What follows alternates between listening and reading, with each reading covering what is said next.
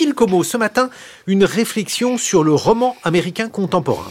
Et oui, pardon pour cette déclaration totalement atlantiste, hein, mais qu'est-ce qu'ils sont forts quand même aux États-Unis dans l'exercice romanesque, surtout quand il s'agit de représenter leur immédiat contemporain. Il y a des livres comme ça, simplement un nom d'auteur inconnu, un titre, une couverture, bon, le nom du traducteur aide aussi. Hein. On les attrape sur une pile et on ne les lâche plus.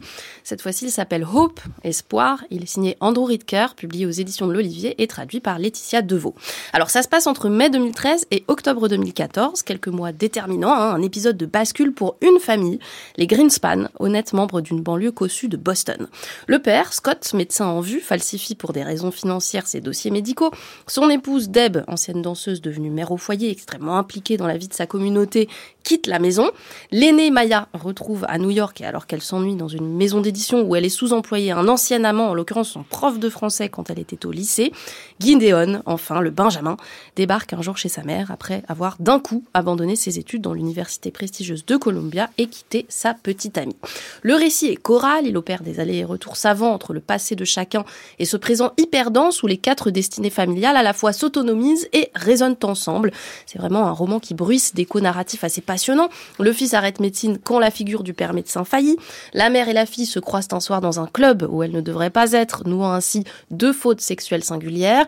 Le père et la mère éprouvent tous les deux la fragilité de leur édifice social en même temps, alors même qu'ils se séparent.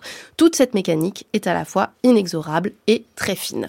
Au-dessus de ces quatre personnages trône un cinquième, plus discret mais particulièrement savoureux, la mère de Scott, hein, donc la grand-mère, Marjorie, vieille femme apparemment sénile ou qui fait semblant hein, pour arriver à ses fins, grande bavarde, poursuivant sa vie mondaine dans une maison de retraite de luxe à Washington et dont on comprend, à la manière dont sa présence boucle le récit, la très grande importance. Et eh oui, car c'est elle, selon vous, sans doute, qui porte le plus la charge satirique du roman. Oui, et nous y voilà à ce ton satirique. Hein. C'est même plus qu'un ton dans Hope, c'est une forme, c'est une espèce d'éthique de la narration qu'Andrew Ridker, qui est un jeune écrivain, hein, il est né en 91, ce roman est son deuxième, partage avec quelques-uns de ses contemporains et de ses aînés. Je pense en particulier à Jonathan Franzen, l'auteur par exemple de Freedom, qui croquait aussi des portraits familiaux de la classe supérieure américaine, de sa grandeur, de sa médiocrité aussi, avec une langue d'une précision incisive et d'une grande efficacité satirique. Sa fouille dans Hope, dont le titre en soi est d'une versatilité complète, d'espoir, il y en a autant qu'il n'y en a pas, de l'espoir dans une vie multiple et feuilletonnée, du désespoir dans le constat qu'on ne peut pas vivre plusieurs vies à la fois. Ça fouille dans les petits désirs et les grandes amours, dans les intellects sophistiqués et dans les sales tréfonds du corps. En le lisant, vraiment, je me suis demandé pourquoi on parvenait aussi bien, outre-Atlantique, à tenir ça ensemble dans la littérature, à la fois taper dur sur un système social, sur ses réflexes culturels et en même temps aimer profondément ses personnages. En France, souvent, la satire romanesque est un lieu littéraire investi par des plumes fielleuses. Il y a davantage d'outrance et puis une forme d'esprit réactionnaire. Bon, le pauvre, ça va encore tomber sur lui, hein.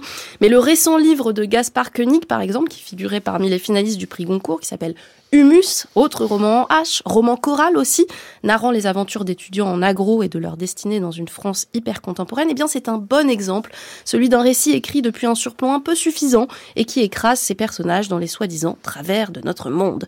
Hope excelle à un jeu d'équilibriste qu'on envie décidément aux romanciers américains. Merci Lucille Como.